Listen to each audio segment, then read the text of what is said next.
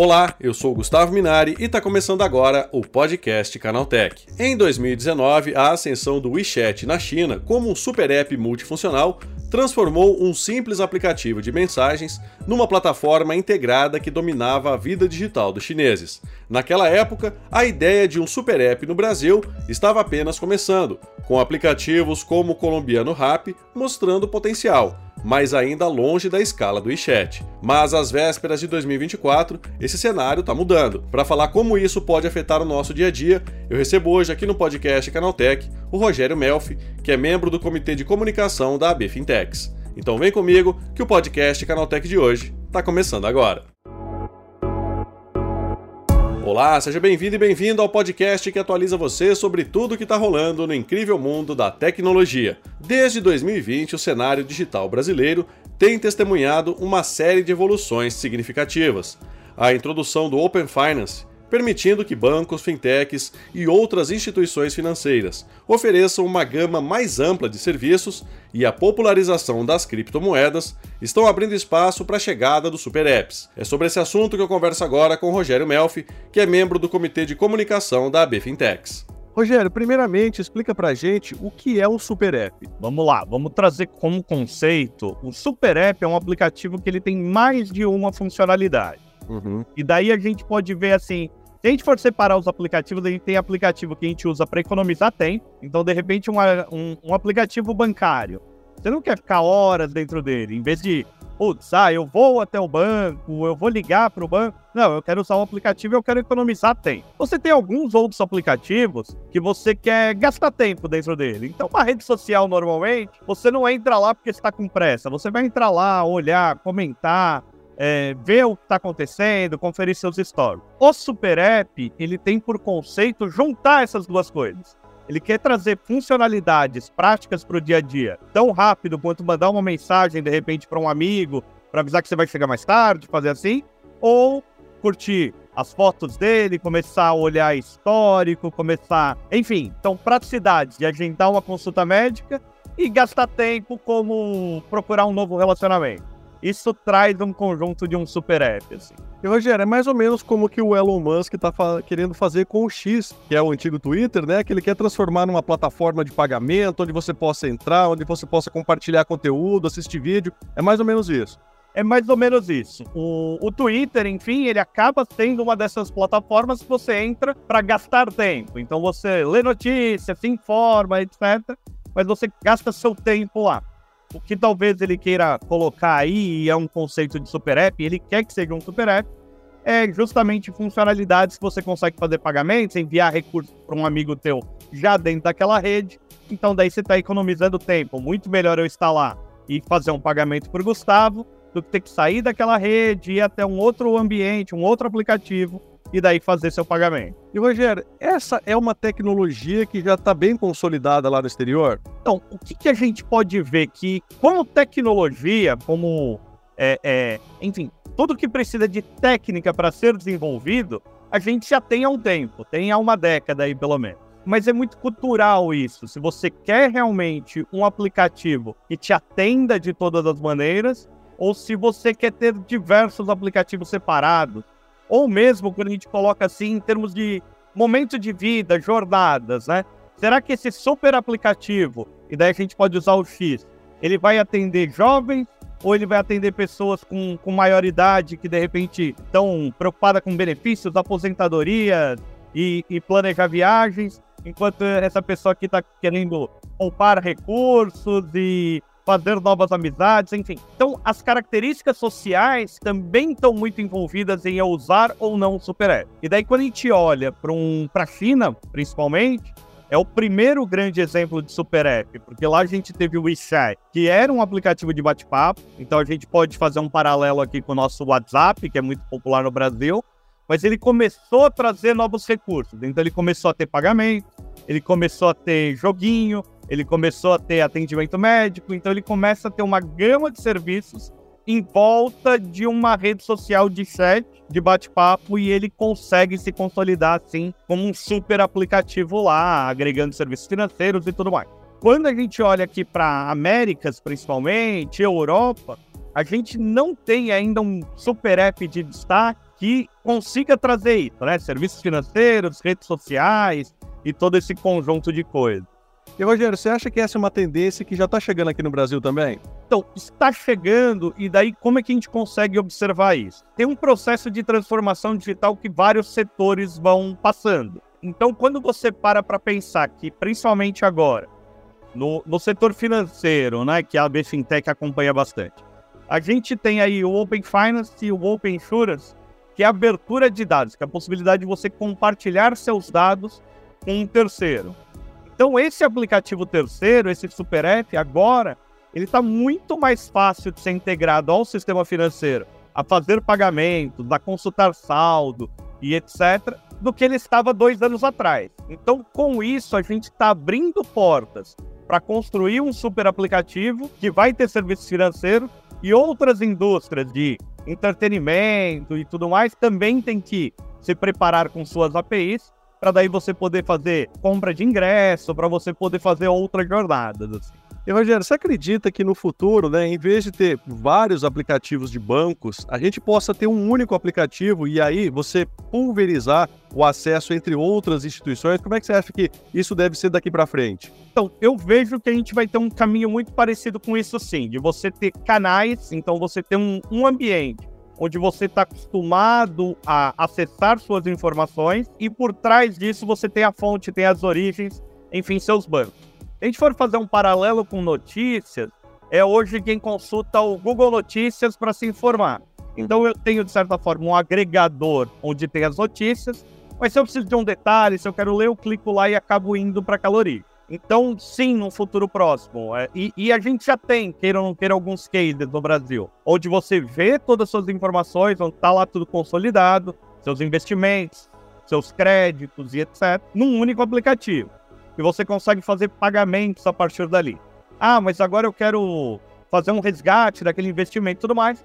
Daí eu tenho que ir para aquela instituição. Então, é, isso já é possível, já existe o que, que vai acontecer daqui para frente é personalizar um pouco mais. Uhum. Então, daí entra um pouco naquela questão de jornadas e tudo mais, Gustavo. Porque assim, será que esses aplicativos que existem hoje, ele atende a mãe solteira dentro de um nicho XPTO? Ou ele entende, eh, atende o pessoal que está na região do litoral de São Paulo? Então, você ter super aplicativos nichados é uma tendência. Primeiro, e daí com isso você consegue descobrir o que o usuário precisa mesmo. Então, ah, aqui o pessoal está interessado em saldo, previsão de tempo e etc. Ah, então isso eu coloco aqui. Ah, um super app da agricultura. Então ele vai se preocupar com serviços financeiros e com outros fatores dentro dessa atividade. A tecnologia para fazer esse tipo de personalização já existe, Rogério?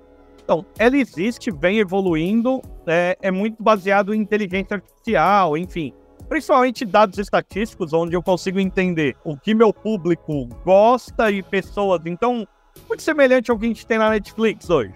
Uhum. Onde, quando eu abro lá, a minha tela inicial é diferente da sua. Porque ele vai estar tá lá, pessoas que assistiram tais e tais filmes também gostaram desse. Então a Netflix já me recomenda conteúdos que me agradam mais, que, que pessoas parecidas comigo recomendariam. Se a gente traz isso dentro de um, do sistema financeiro, então quando você abrir um aplicativo do seu banco, ele é igual o meu e o teu, se for a mesma instituição, ou até instituições diferentes, ele é muito parecido. Tá lá o saldo, tem as outras operações e etc. Então, essa personalização, principalmente em techs aí, então, falei Netflix, mas quando você entra na sua rede social, no Instagram, no TikTok, vem um conteúdo que vai te agradar muito mais para você continuar lá. Então ele personaliza a timeline de acordo com o usuário. Instituições financeiras não fazem isso ainda. Elas não conseguem, não, não é que não conseguem, mas estão se preparando para atualizar a timeline dela de acordo com o perfil do usuário. E, Rogério, você acredita que a gente já tenha algum aplicativo mais ou menos desse tipo funcionando aqui no Brasil ou ainda não? Hoje, o que a gente tem? Se a gente pegar alguns casos específicos, assim, de agregação de conta, por causa do Open Finance, a gente tem o PicPay, é um exemplo, onde ele consegue juntar todas as suas contas. Banco do Brasil também, uma instituição grande, também consegue consolidar todas as suas contas. O Banco Inter também tem uma proposta de super app, mas ele traz consolidação de contas e e-commerce, você poder fazer algumas compras, algumas soluções assim. O que, que a gente não tem ainda no Brasil e é um caminho que talvez a gente tenha?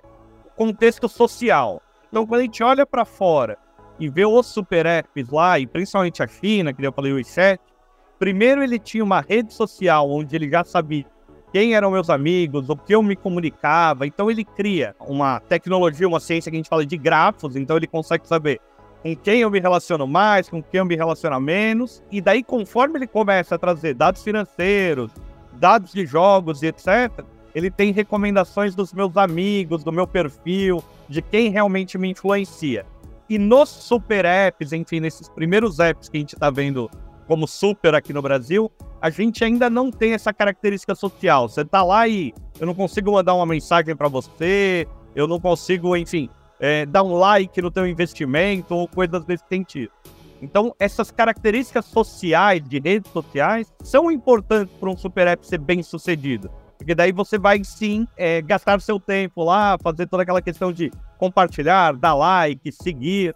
Então, essas características a gente não tem ainda aqui em nenhum super app do Brasil. Rogério, você acredita que é, a tendência é que a gente tenha esses super apps e que eles venham para facilitar o dia a dia, né? Que você tem esse agregador de várias funções, tudo dentro de um mesmo app. Isso pode acabar facilitando, né, o convívio com a tecnologia diariamente? É, isso é justamente para criar essa experiência melhor voltada para o usuário, né? Então a empresa que desenvolver isso, a, a, a frente que desenvolver isso, ela vira esse canal então ela acaba virando uma grande curadoria dos serviços que aquele usuário vai ter. Isso é benéfico para o usuário no sentido de experiência, de UX, e ele tem que, é lógico, daí entra no benefício ou não, que, ah, ele quer um outro serviço que não está lá dentro, né? Eu quero comprar um carro, mas aqui só vende carro de uma marca, não vende de outra, ou qualquer coisa assim. Ele tem que se preocupar, de certa maneira, em quem está fazendo aquela curadoria.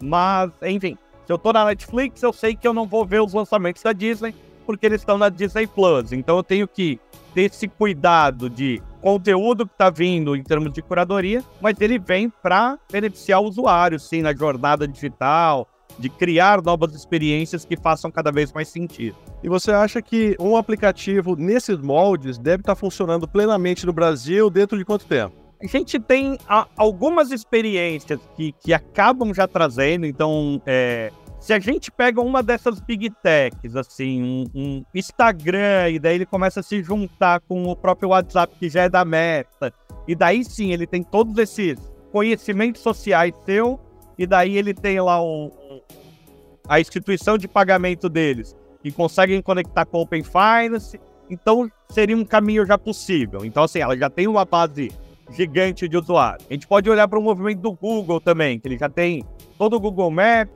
tem o Gmail, então tem informações suficientes para construir uma solução dessa. Mas, quando a gente olha para essas big techs, elas ainda estão com o desafio de talvez ter isso na América do Norte, antes de, de trazer aqui para o Brasil, América do Sul. Então a gente tem a possibilidade de, assim, esses aplicativos mais de e-commerce, Magalu, o Rap, ou instituições financeiras como o PicPay, é, se transformarem nisso. Mas para esses cenários, daí falta a parte social ainda. Então, assim, o Rap não consegue olhar e falar assim, ah, os amigos do Rogério estão comprando, enfim, sei lá, feijão, vou recomendar para ele feijão, ou, ah, ó, teu amigo acabou de comprar um açaí, curte aqui. Então, essas características ainda não tem que podem se tornar. Então, assim, essas empresas hoje elas podem começar a caminhar para essa direção, para justamente assim, o Rap, voltando lá no começo, é um aplicativo que teoricamente você entra para economizar tempo. Então, a partir do momento que você começa a entrar nele, para olhar o que, que o Rogério está comprando, o que, que, enfim, alguém está comprando, daí você está gastando tempo lá dentro, ele começa a ser cada vez mais um super app. É isso aí, Rogério. Muito obrigado pela tua participação e um bom dia para você, hein? Obrigado, um abraço. Tá, esse foi o Rogério Melfi falando sobre a chegada dos super apps ao mercado brasileiro. Agora se liga no que rolou de mais importante nesse universo da tecnologia no quadro Aconteceu Também.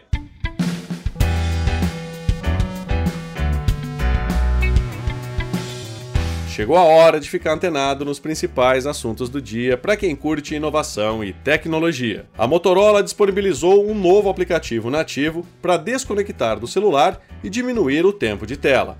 A ferramenta chamada Moto Unplugged ajuda a deixar o aparelho de lado durante um tempo configurado pelo próprio usuário. A grande diferença do Unplugged para outras ferramentas de limite de tempo como o próprio bem-estar digital do Android, está na personalização. O aplicativo oferece uma interface simples, com maior liberdade para escolher os aplicativos que podem ser usados e a janela de tempo sem acesso. Usuários do Edge que optarem por fazer o download do Google Chrome podem ser surpreendidos com um novo questionário da Microsoft que pergunta os motivos que levaram a escolher navegador rival. Ao buscar a instalação do Chrome, o Edge abre uma barra lateral com um formulário que apresenta algumas explicações possíveis para o usuário trocar de aplicativo. Curiosamente, algumas das maiores reclamações a respeito do navegador da Microsoft constam na lista. A proposta de apresentar um questionário para identificar os motivos dos usuários e instalar o Google Chrome pode parecer uma ação para dificultar a mudança de aplicativo. Bitcoin registrou o seu maior valor em quase 18 meses na última terça-feira, com as especulações sobre o lançamento de um ETF da criptomoeda. O ETF permitirá que investidores tenham acesso a ativos da criptomoeda por meios tradicionais, o que deve promover um aumento da demanda. Ao final da manhã de terça, o Bitcoin estava cotado a 34.435 dólares. No dia anterior, a criptomoeda teve uma alta de 10%, o melhor desempenho em um dia em quase um ano.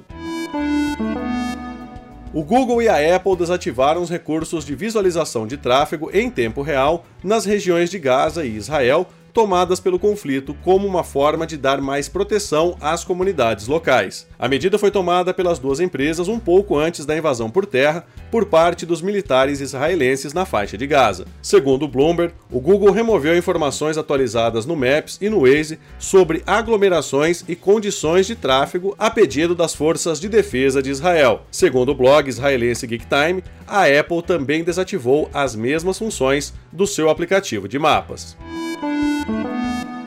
a Apple realizará o anúncio de novos Macs na próxima semana, mais especificamente no dia 30 de outubro, em um evento marcado para acontecer às 9 da noite pelo horário de Brasília. A animação da conferência, Scary Fast ou Assustadoramente Rápido, em tradução livre, traz o logo da Apple trilhado por faixas de luz em preto e branco que alternam com o logo do aplicativo Finder no Mac. O destaque do evento será o anúncio de pelo menos um novo computador e novos notebooks Mac, todos equipados com a nova linha de chips M3.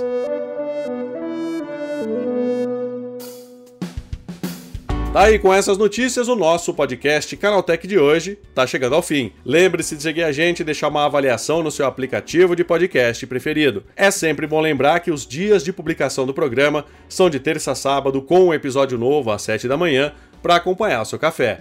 Lembrando que aos domingos tem também o Vale Play, o podcast de entretenimento do Canaltech.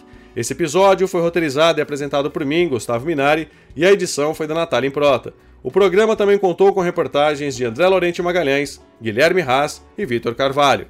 A revisão de áudio é do Ivo Meneghel Júnior, com trilha sonora de Guilherme Zomer. E a capa desse programa foi feita pelo Eric Teixeira. Agora nosso podcast vai ficando por aqui. A gente volta amanhã com mais notícias do universo da tecnologia para você começar bem o seu dia. Até lá, tchau, tchau.